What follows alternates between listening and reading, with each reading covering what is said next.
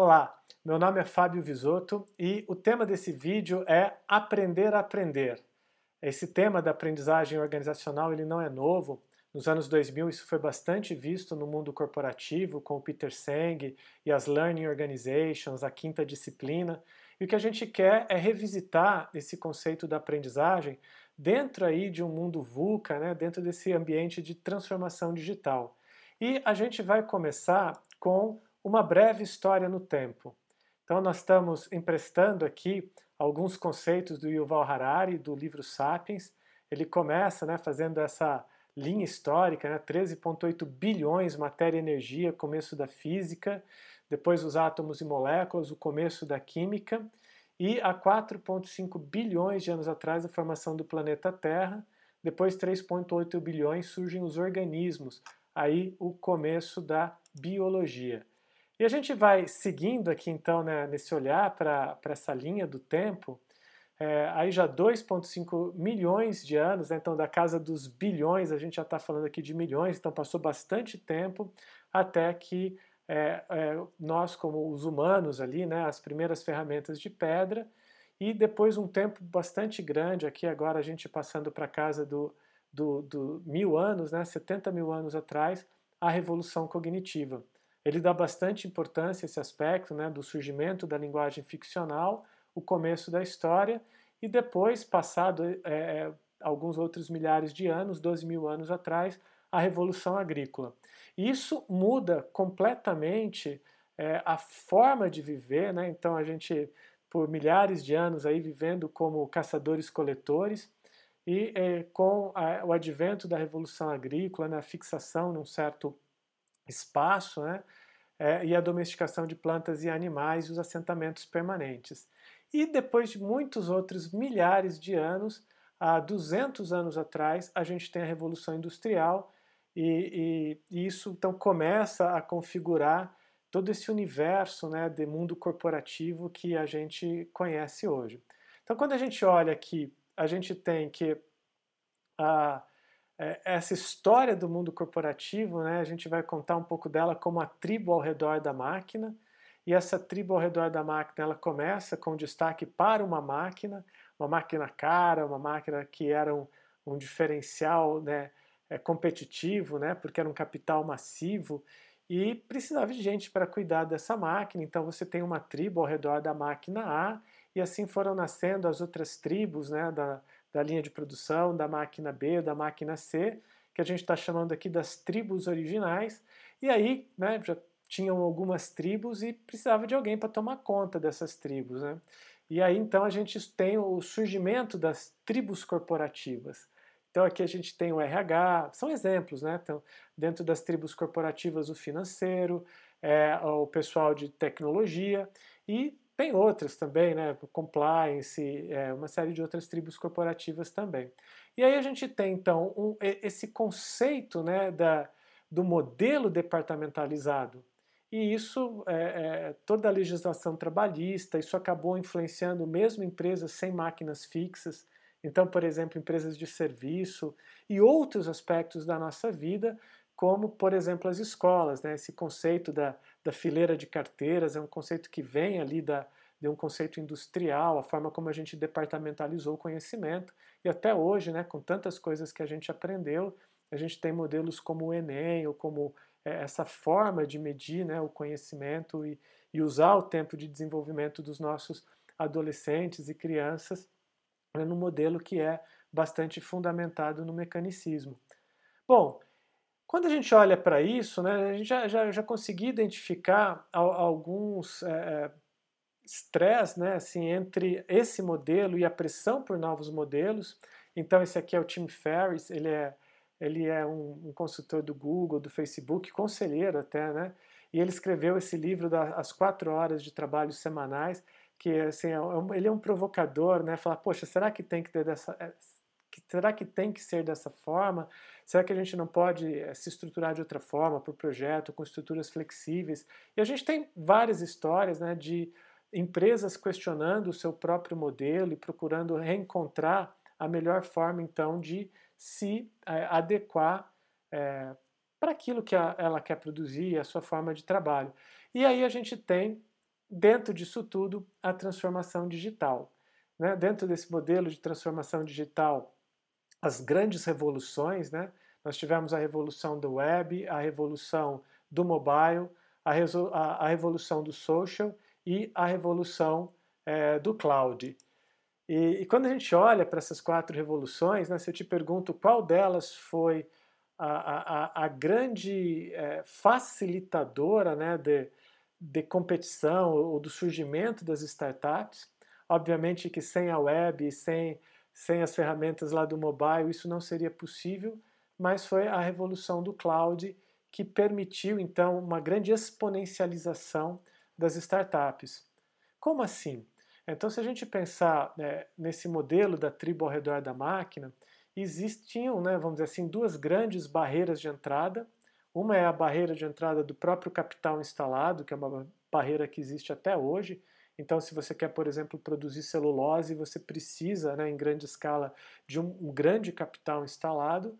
Agora, para uma grande empresa de serviço, por exemplo, um grande banco, você já parou para pensar assim no, no capital necessário para você ter hardware e software para garantir segurança da informação, garantir a segurança das transações hum, é, de muitos clientes né, num banco que opera em grande escala. E o que permitiu que é, esta barreira de entrada né, do, do, do capital massivo de tecnologia foi justamente o advento do cloud. Foi é, o oferecimento de ferramentas de poder computacional massivo é, por aluguel por custos muito acessíveis. Para quem é uma curiosidade, a maior empresa de cloud do mundo é a Amazon. Reza a lenda que isso aí começou numa reunião da Amazon, em que alguém disse: Olha, pessoal, a gente já tem um grande capital instalado aqui, um grande poder computacional preparado para atender demandas no pico de Natal, no pico de festas. Por que, que a gente não aluga isso a um preço mais acessível para as pessoas para que elas possam ter acesso a, a esse poder computacional. E quando a, a Amazon faz isso, o que a gente vê é uma bumbum das startups. E as startups, elas nascem nesse ambiente de programação. Então, a partir de agora, é, é, qualquer cinco pessoas ao redor do mundo podem se juntar com poder computacional para competir, principalmente com as empresas de serviço. E nesse ambiente de programação, é, é, é, é, as startups elas já nascem multidisciplinares. Não dá para você ter o time de RH, o time do financeiro, é meio que todo mundo faz um pouco de tudo e se compreendendo, né, principalmente no começo de uma startup, né, como, como operar de forma multidisciplinar, centrada no cliente, né, prototipando por comunidades, é, trabalhando as metodologias ágeis, né, porque eles né, assim, precisa publicar a cada 15 dias a melhoria no aplicativo, competindo com outras startups, então tentando mobilizar pessoas com conceitos como o propósito transformador massivo.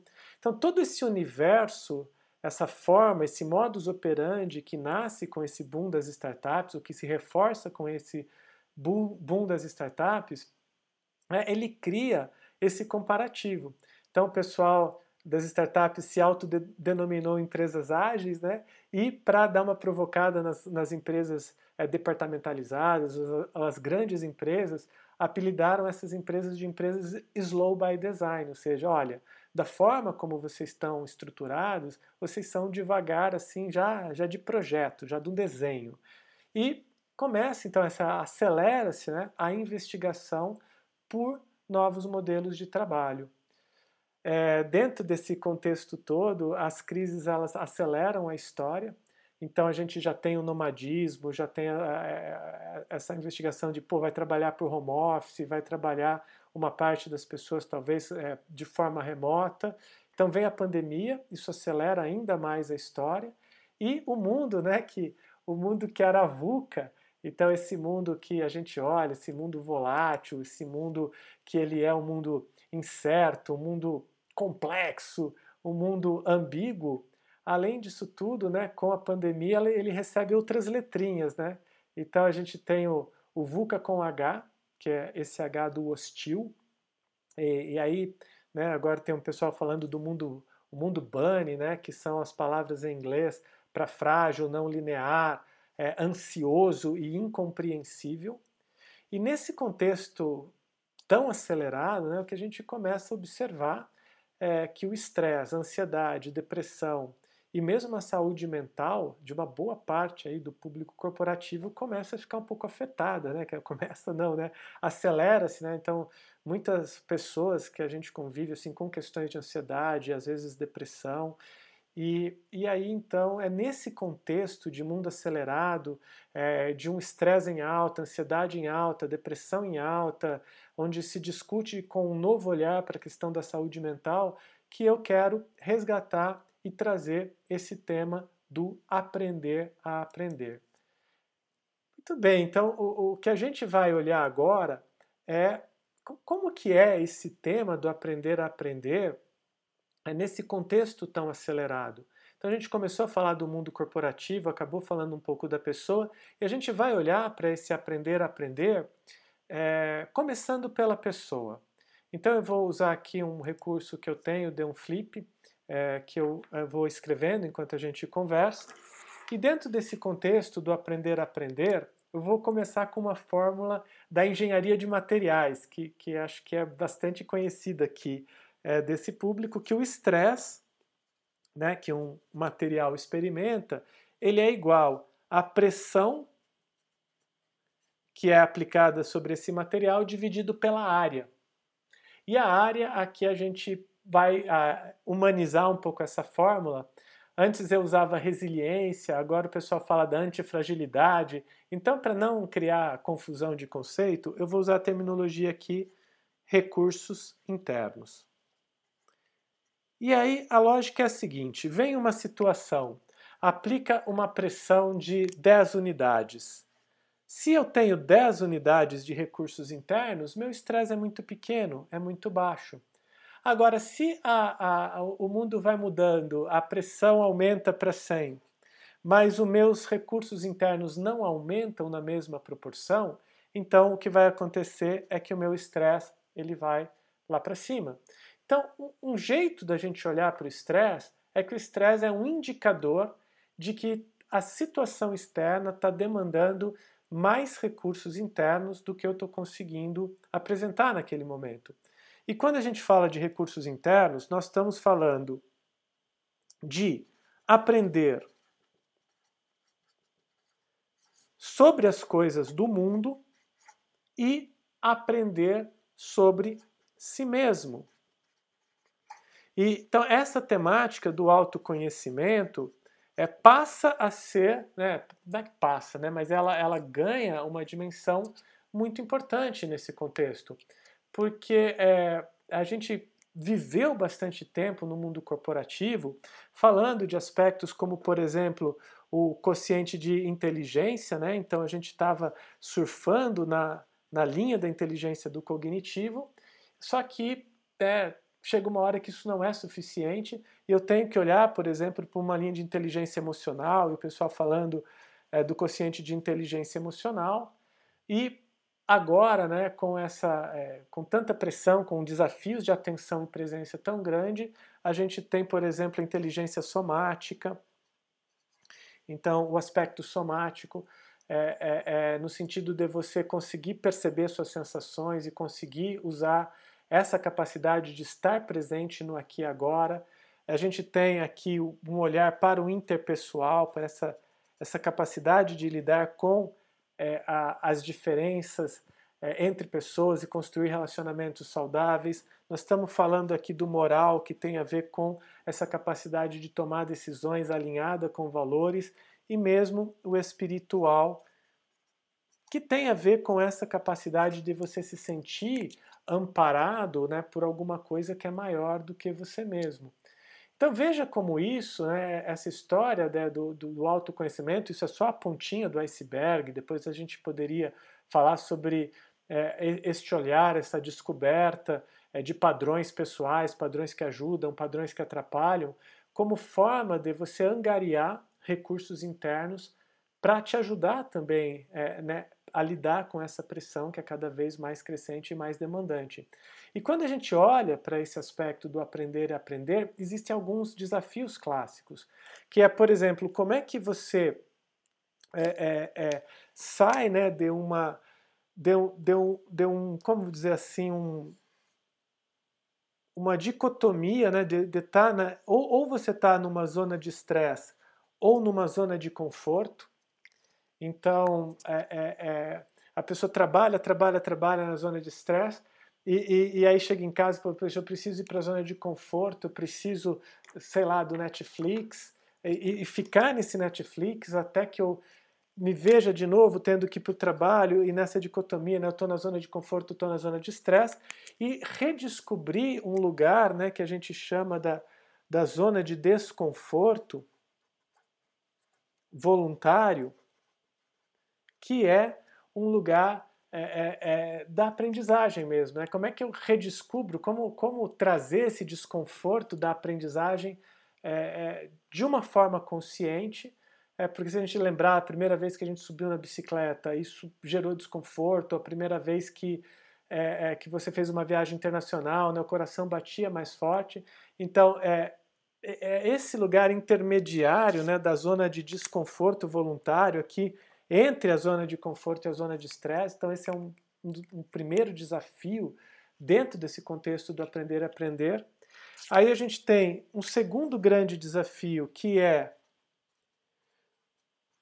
e transformando estados de ansiedade em estados de atenção e presença. Então, a, a ansiedade é um baita obstáculo ao processo de aprendizagem, porque é, quando você está ansioso, você quer se livrar de todo o desconforto extra. Então, uma das formas de você é, é, é é, não aumentar a ansiedade quando ela já tá, passou do ponto, é você é, é não entrar em, em, em, espaços de aprendizagem, é não aumentar esse, esse desconforto. Só que isso vai gerando uma situação de cada vez mais estresse. Então, como que eu consigo ir fazendo um trabalho para me perceber e ir desenvolvendo estados de atenção e presença? Né, e substituindo estados de ansiedade por estados de atenção e presença. E é, vitimização em protagonismo. Esse aspecto né, da, da vitimização, né, no, é, cuidado para dizer que você não se vitimiza, porque todos nós, em algum momento, em alguma situação, é, corremos o risco né, de, de se vitimizar, de entrar no. É, uma forma de olhar para essa questão da vitimização é quando existe alguma situação e que uma pessoa ela não está tendo condição de colocar movimento, de se desenvolver naquele sentido, e aí ela acaba é, colocando a culpa fora, culpando, ah, o problema é a empresa, o problema é aquela pessoa, ou o problema é o governo, e, e não está conseguindo realmente trazer movimento e trazer aprendizado para descongelar aquela área da vida né, portanto, atuar de uma forma mais protagonista para conseguir, então, ir, ir ganhando é, expertise e competência naquele tipo de situação para poder, então, é, é, é, se sentir mais ativo e mais preparado para lidar com a situação. Então veja né, que, que essa questão do aprender a aprender, a gente está falando bastante rápido, mas ela, ela é essencial para você criar uma comunidade de pessoas dentro da tua empresa que estejam olhando não só para os aprendizados das coisas da vida, para o inglês, para o espanhol, para a tecnologia, mas também estejam olhando para os aprendizados relacionados às coisas do eu, aos padrões, às diversas linhas de inteligência. E, Fabio, mas qual é a aplicabilidade que isso tem é, para é, um contexto corporativo? Né? Como que a gente olha para essa questão da aprendizagem é, dentro de um contexto corporativo. E então a gente vai olhar aqui para essa questão da aprendizagem.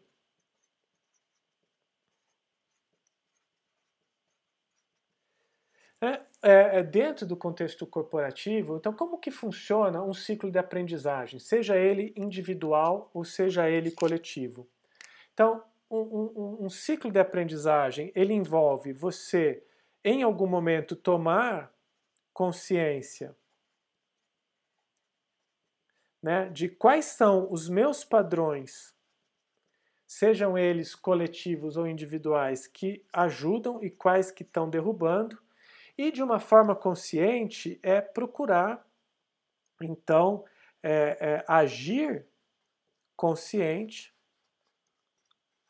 aonde você vai tentar então aplicar ou implementar novos padrões. E o, uma coisa que ajuda a fazer isso é a etapa do planejar. Então, puxa, deixa eu planejar como é que eu vou fazer para agir consciente.